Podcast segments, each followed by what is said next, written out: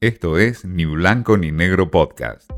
Mensaje directo al grano, porque siempre hay algo nuevo para aprender. Con Martín y Natale. Yo no conozco exactamente la dimensión de- del problema en Cuba.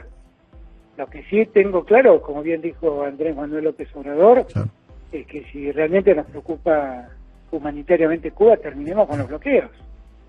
Terminemos con los bloqueos, que le están haciendo un daño incalculable a, Cuba. El tema Cuba se coló nuevamente en la política argentina, se coló en la campaña, se cuela en el mensaje de Alberto Fernández cuando plantea y dice que no sé lo que está pasando en Cuba, pero terminemos de una vez por todas con el bloqueo. Como si el bloqueo siempre fuese el justificativo para cualquier tipo de dictaduras. Es el eterno debate de la historia del progresismo en la Argentina y en el mundo, por supuesto, eh, pero la frase de Alberto Fernández viniendo de un presidente es más grave aún porque no conocer o desconocer completamente la realidad de Cuba hoy es eh, implacablemente imposible para cualquier jefe de Estado. Estamos hablando de eh, manifestaciones que fueron silenciadas por el gobierno castrista, por la dictadura cubana.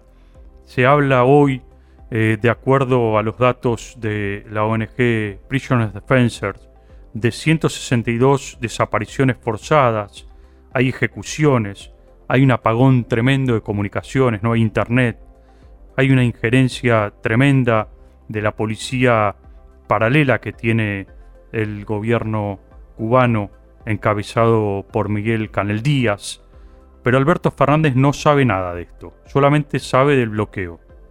Por supuesto que el bloqueo es una de las causales por las cuales Cuba está donde está, pero no solamente el bloqueo. Es una dictadura que ya lleva más de 40 años, que no permite que haya libertades, que no permite la defensa eh, irrestricta de los derechos humanos y, por supuesto, eh, que no permite la prensa libre. Eh, en el frente de todos llamó la atención esta frase. Hubo ruidos. Parece ser que a Cristina Kirchner no le gustó nada esa frase. Incluso para los hombres del kirchnerismo puro, desconocer lo que sucede en Cuba no es también una buena hoja de ruta. Claro que Alberto Fernández eh, tiene una política de no injerencia en algunos lugares y en otros no. Por ejemplo, no eh, quiere involucrarse en la situación de Cuba como tampoco lo quiere hacer en Venezuela, donde hay violación a los derechos humanos, o en Nicaragua, pero sí se mete en la situación de Perú o en la situación de Brasil.